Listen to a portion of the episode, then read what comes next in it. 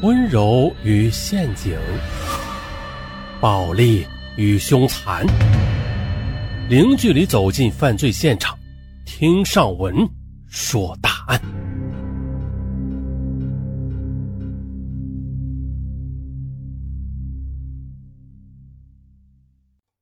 十一月十一日被网友戏称为“光棍节”，而以淘宝网为代表的电商啊，则将每年的这一天定为网购特惠日。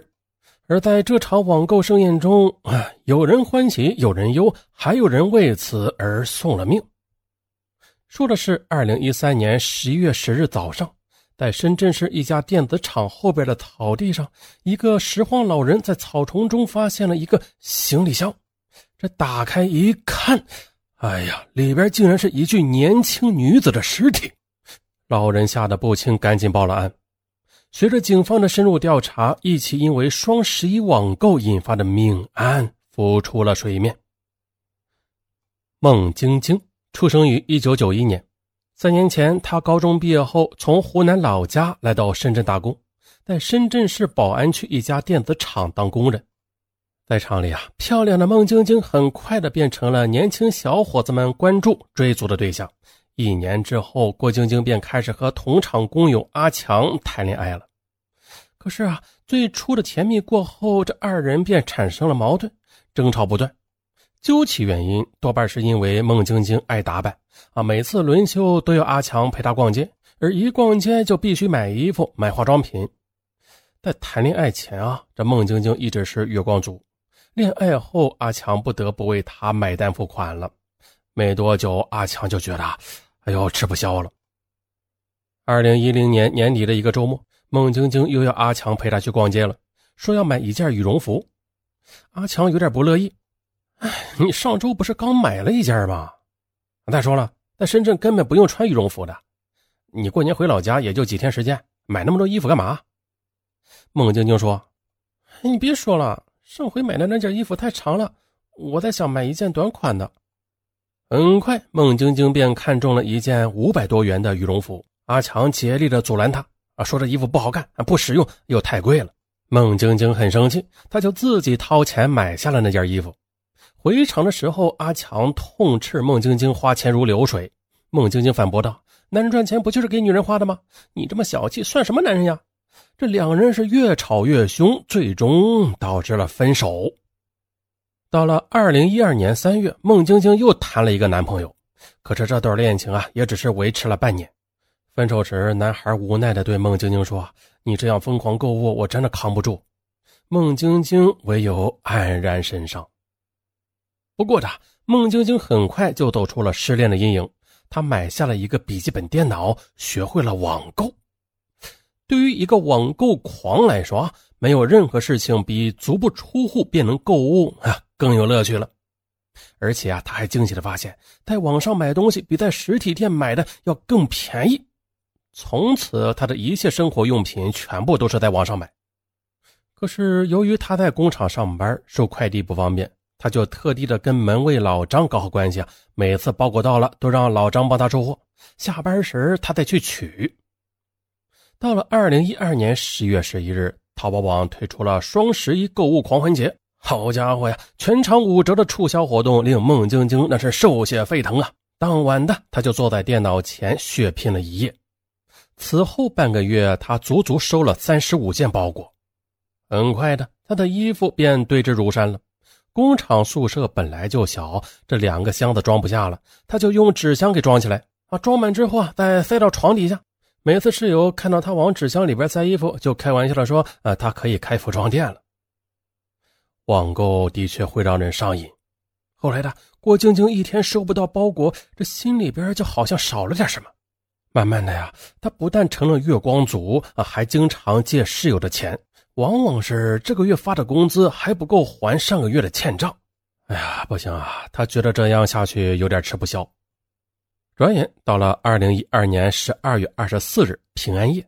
这一晚，孟晶晶的三个室友都跟男朋友出去庆祝圣诞节了，而孟晶晶还像平常一样上网来打发时光。她在网上看中了一件四百多元的呢子大衣，可是他银行卡里边的钱却不多了。但是他没有放弃，最后他买了一件便宜的毛衣。晚上十点多，三个室友陆续回来了。室友黄丽拿出刚买的几件新衣服展示给大家看。哎呦，好巧啊！孟晶晶惊讶地发现，其中有一件呢子大衣，就是自己在网上看中的那一款。嗯，她接着一问呢，这件衣服打完折之后要六百多元。哎呀，你买贵了，网上才卖四百多元呢。啊，那我买贵了。黄丽听了，先是后悔买亏了，但是随后啊，她又安慰自己，没事的，反正不是我掏的钱。这几件衣服都是我男朋友买的。孟晶晶听了，羡慕的说呀：“哎呀，你有男朋友真好。”黄丽却笑着说：“你长得这么漂亮，想找个男朋友还不容易吗？”可孟晶晶她不由得想起两次不愉快的恋爱经历，酸溜溜的说：“哼，谈恋爱一点意思都没有。”可黄丽却说：“哎呀，这男朋友至少可以帮你买单呀！你看我们一个月就挣那么点钱，哪里够花？”这室友的话让孟晶晶陷入了沉思。的确的，自己这么喜欢购物，呃，是得找个男朋友帮助分担一下。可考虑到前两次失败的恋爱经历啊，她决定了这次一定要找一个经济条件好一点的男朋友。她天真的想，恋爱期间让男友帮自己支付一定的购物开支，以恋养购，嘿，这样爱情有了，自己购物欲也得到了满足，可谓是一举两得，一箭双雕。嘿就这么办。有了这样的想法，孟晶晶便开始留意身边的男人。可是她常年待在工厂里，接触的都是工友，而工友们显然和她一样啊，收入都不高。于是她便让姐妹们帮她留意好的男人，并且开玩笑啊，自己不想再过光棍节了。二零一三年四月，黄丽给孟晶晶介绍了一个叫做陈晨的富二代。这个陈晨呢，是黄丽男友的老乡。父亲开了一家小工厂，他自己没有工作。可是呢，接触几次之后，孟晶晶就发现了陈晨整天是游手好闲的，酗酒好赌，而且还很花心，同时交往了好几个女生。孟晶晶无法忍受，很快的和他断了来往。这件事令孟晶晶意识到，找男友光是看经济条件不行的，还得看人品。于是她便降低了找男朋友的要求。二零一三年七夕节，孟晶晶还是一个人过的。看着姐妹们纷纷秀出男朋友送的礼物，她羡慕之余，孟晶晶在心里暗暗发誓：我一定要尽快的找个为我买单的男朋友。时间一天天过去，网上各大电商又开始为即将到来的双十一促销做宣传了。双十一对孟晶晶来说是一个既兴奋又心酸的日子。兴奋的是啊，自己可以在网上买到更多的低价商品；而心酸的是，他依然是形单影只的，没有人为他买单。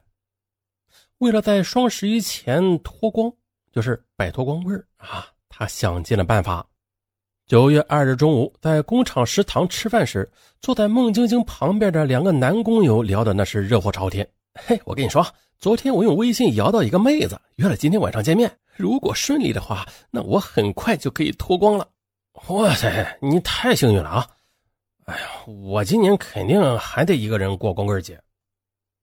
嘿呀，你用微信摇一摇啊，说不定也能找到一个呢。孟晶晶听了，这心里一动，哎，我怎么没有想到这个办法呢？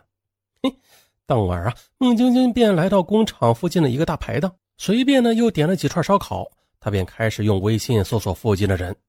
在长长的一串列表中，他注意到一个特别的头像，一个年轻男孩迎着朝阳张开双臂，那笑的是十分灿烂。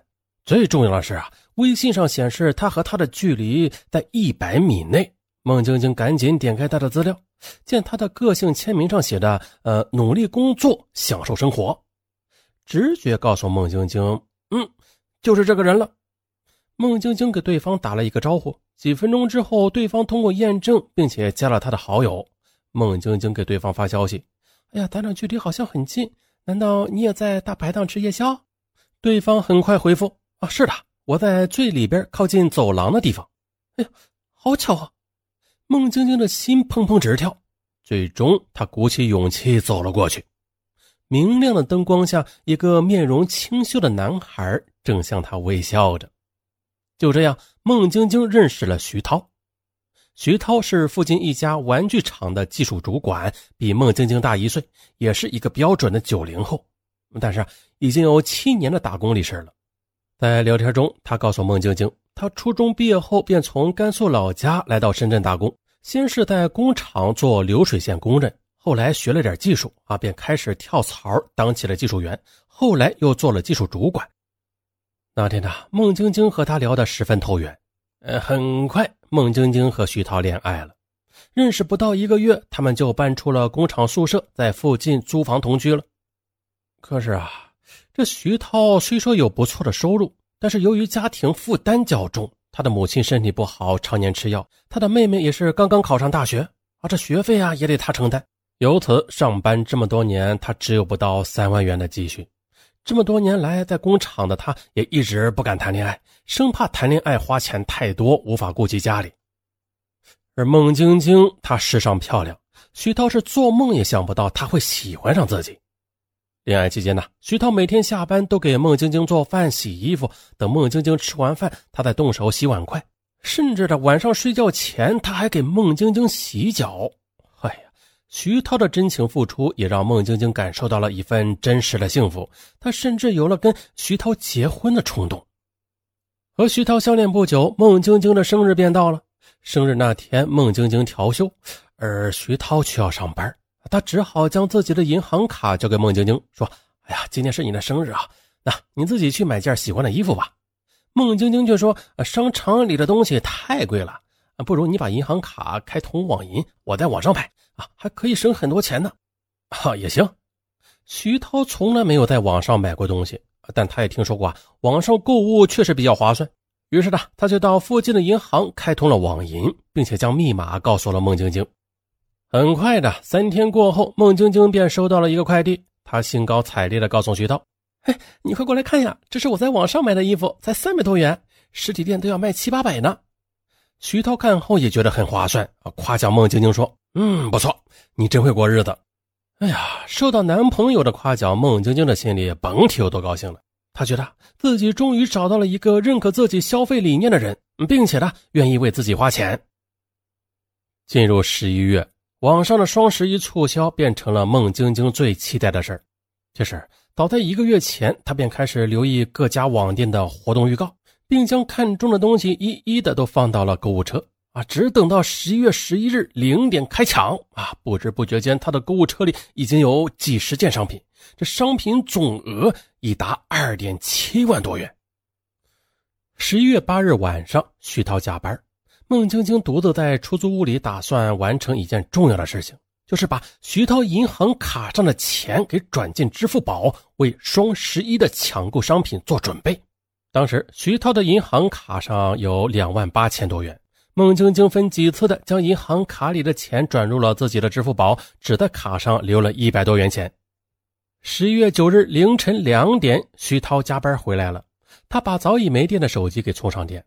开机之后，便响起了一连串的短信提示音。他拿起手机一看，哎，全是网银消费的提示短信。他愣了半天，这才意识到不好，这是女朋友在网上购物刷的卡。他粗略的算了一下，消费总额竟达两万多元。哇，这还了得呀！那可是自己打工多年的所有积蓄啊！他赶紧叫醒了熟睡中的孟晶晶。可是呢，面对徐涛的质问，孟晶晶却不耐烦地说：“嘿，我还没有买呢，钱都在支付宝里，你急什么呀你？”嗯，说着呀，他翻了个身睡了。那天晚上，徐涛失眠了，看着熟睡中的孟晶晶，他突然感到可怕。他这样疯狂的购物，这哪是要跟自己踏实过日子的样子呀？第二天一大早。等孟晶晶醒来，徐涛瞪着熬着通红的眼睛，认真的对她说：“晶晶啊，我是真的很爱你，不过这些钱呢，呃，是为咱们以后结婚买房子用的，你不能一下子全花完呀。”孟晶晶不屑的说：“哼，买房？你别搞笑了，就这点钱还想买房呢？你不想为我花钱就直说呗，我这不是冲着双十一打折为你省钱吗？再说了，我还替你选了衣服呢。”真小气！说完，他气呼呼的摔门出去了，留下徐涛一人在屋里发呆。可说来也巧，就在这时，徐涛接到父亲从老家打来的电话，说母亲在上厕所时摔了一跤，小腿骨折，已经住进了医院。父亲说啊，本来不想给他打电话，可是家里的钱都花光了，医院在催款，实在没有办法了。徐涛一听着急了，连忙给孟晶晶打电话，想让他把钱给转回到自己的银行卡。可是啊，他打通一次电话，孟晶晶就挂断一次，最后干脆关机了。那天呢，孟晶晶恰好调休。啊，徐涛也不知道他去了哪里。整整一天呢，徐涛急得像热锅上的蚂蚁。就这样的，晚上九点之后，徐涛一下班就一路小跑回到出租屋。可刚到门口啊，他就透过虚掩的房门看到孟晶晶正在打电话。哼，他就是个小气鬼，哪个年轻女孩不网购呀？何况我是趁着双十一搞活动，把一年的东西都买了，这不是为他省钱吗？他居然一点都不理解我。抱怨一通之后，这郭晶晶的声音却越来越暧昧。你别说呢，他还真不如你，特别是那方面，比你差远了。徐涛的脸一下子涨得通红，他知道孟晶晶说的那是男女之事，很明显，他是在跟前男友通话。听到女友的娇笑声，徐涛忍无可忍了，他推门冲进屋子里。孟晶晶见徐涛进来，慌忙的挂断了电话，并且试图删除通话记录。这更加证实了徐涛的怀疑，他愤怒地把孟晶晶推倒在床上，歇斯底里地吼道：“我对你这么好，你却背着我跟别的男人调情，你把钱还给我！”孟晶晶不甘示弱：“我告诉你吧，我是绝对不会把钱还给你的。谁让你不是个男人，床上不行还这么小气？你这种人呢，活该一辈子打光棍 你。嗯 被孟晶晶如此辱骂，徐涛简直气得要吐血呀！他瞪着血红的眼睛，双手死死地掐住孟晶晶的脖子，任由她拼命的挣扎，也不放开手。几分钟之后，等到徐涛恢复理智，松开手，孟晶晶已经没了气息。瘫坐了几个小时之后，一直到十一月十日凌晨三点多，徐涛才渐渐的清醒过来。他怕第二天被人发现呢。于是将孟晶晶的尸体塞到行李箱中，然后趁着夜色将行李箱又拖到工厂后边的荒草地上，扔到了杂草丛中。事后的警方发现，孟晶晶的支付宝里边的钱一分都没有动。再有十几个小时，双十一就要到来了，可他呢，却没有等到这一个。啊，最后再说一下啊，这网购成瘾其实是现代人的一种心理疾病啊。由于职场压力过大呀，很多年轻人，特别是年轻女性，都特别喜欢通过网购来减压，就像是一年一度的双十一吧。啊，这电商用各种优惠措施来吊足网购族的胃口。如果不能理性消费，控制自己内心的欲望，那只会让辛苦一年挣来的钱全部砸在这一天。而本案中的孟晶晶，她迷恋网购啊，当自己财力不足以支撑时，他还不惜贱卖爱情，以恋养购啊。把爱情当做了买卖，这是不提倡的。啊，好了，本案就到这里。结尾处呢，上文跟大家再求个靠，各位听友啊，每次听完节目之后，嗯，不妨领个积分给上文打个靠。哎，您每打一次靠，都是对上文的一次支持。上文呢，也必将用更大的热情为大家说更多更好的答案。好了，到这里。